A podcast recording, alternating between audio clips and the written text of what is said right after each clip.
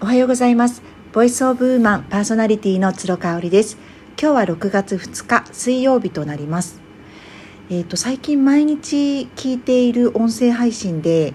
桑畑理恵さんのお話、私メルマガでもこちらのポッドキャストでも再三させていただいています。本当に愛があってお子さんのことをあの愛されてるなっていうね気持ちが伝わってきてこうほっこりするような内容の音声配信なんです。もしねあの子育てで悩んでいらっしゃる方とかぜひ聞いていただきたいなっていうふうに思っています。私自身は子育てに悩んでいるという時期はもう過ぎましたね。あの一番大きかったのは育児本を全く読まなくなったこと。ですね。育児書を読んでいるともうどうしても自分の今と比べてしまってできない自分と比べてしまって責めるとか落ち込むっていうことがあったんですよね。でも考えてみたら子育て書とかそういう子育て雑誌のインタビューとかっていいことしか書いてないじゃないですか。うんだからこう今日は疲れちゃったからもう全て家事はやめてこう休むみたいなことって書けないですよね。そう考えたら育児書っ必要なのかな私にとってって思ってしまったんですよね。であの鴨頭明子さんが以前おっしゃってたんですが育児書があるからママが子育てに悩むようになったんだっていうね彼女自身が育児書を書いてくださいってすごい言われるそうなんです。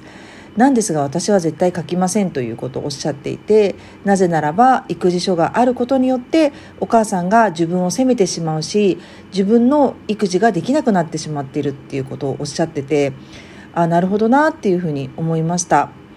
であの冒頭の桑畑さんのお話に戻ります。桑畑さんの回でねちょっとこう胸がキュッとなってしまった回がありました。それは1ヶ月未満の赤ちゃんがお家で全然ご飯を食べないっていうことで保育園に預ける時にお母さんがすごく心配をされていたそうなんですが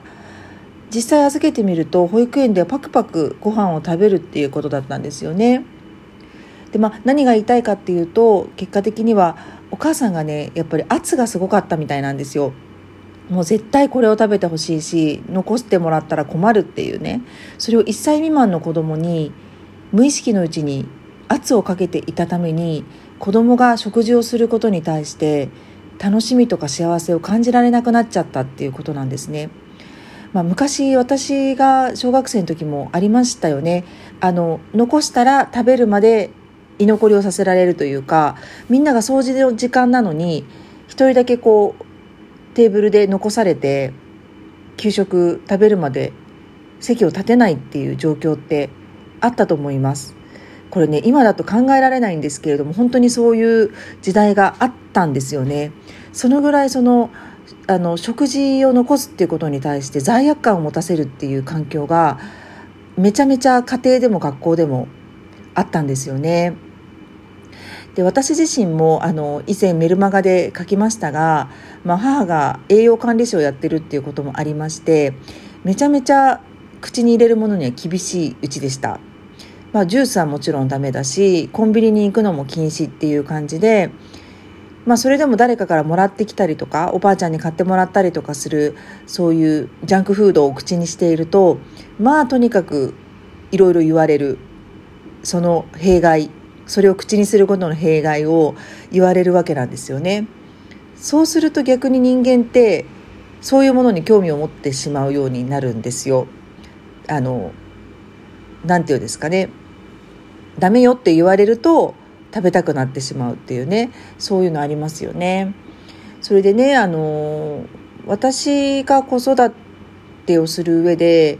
ちょっと大事にしてきたことがあったなっていうのを思い出しました。それはね子供たちにあのお腹いっぱいだったら残してもいいよって声がけをずっとしていたんです。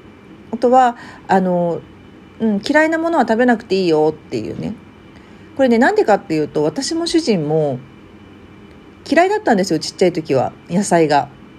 ね、今子供たちが残しているような食べられないようなピーマンとか人参とかトマトとか私たちも嫌いだったんですよね。でも今は美味しく食べられているわけですなので美味しいと思うものを美味しいと思える時期に楽しむっていうことが食への幸せ幸福感につながるんじゃないかなっていうのが私と主人の一致した意見だったので子供たちにお腹がいっぱいなのに残さず食べさせるとか嫌いなものを無理やり食べさせるっていうことは一切しませんでした。でどうなったかっていうと、まあ、弊害ももちろんあります。それはやっぱりあの好き嫌いがねはっきりしているので食べたくない食べるっていうものを意志がすごい強いんですよね。なので特にね朝ごはんに関しては2人とももうリクエストがバラバラなんですよ。なので朝からねちょっと忙しい。し面倒くさい。これも自業自得なんですけれどもで夕ご飯もあの諦めてね同じメニューで食べてもらってますけれども、まあ、次男なんかはお肉がほとんど食べれないので食べないのでお肉が出ても食べないですね。うん。であの麺類があんまりスパゲティ類が好きではない長男はスパゲティ類は食べないのでそれはもう次男だけと一緒にいる時のメニューとかっていう感じで、まあ、正直そのメニューを作る時のレシピを作る時の判断材料というかねあの意思決定が私の中で目まぐるしくて脳が疲れてしまうっていうのがちょっと一つ課題ではありますがまあこれもねあと何年続くんだろうっていう感じですよね。お腹が空いていたら男の子って男の子っていうか子供って人間って食べるんですよ。何でも美味しく。なので成長期に入ってきますのでうん作ったものお腹が空いていたら美味しく食べてくれるんじゃないかなっていう期待もありつつね。そこは気をつけてやっていましたし子どもたちともあと何年一緒にいられるかわからないですからね。なのでまあそのぐらいのあの決定判断材料はね脳が疲れてしまいますけれどもちょっとしばらくはあのやりたいなっていうふうに思っています。はい。ちょっと今日は取り留めのない話になりましたけれども、最後まで聞いていただいてありがとうございました。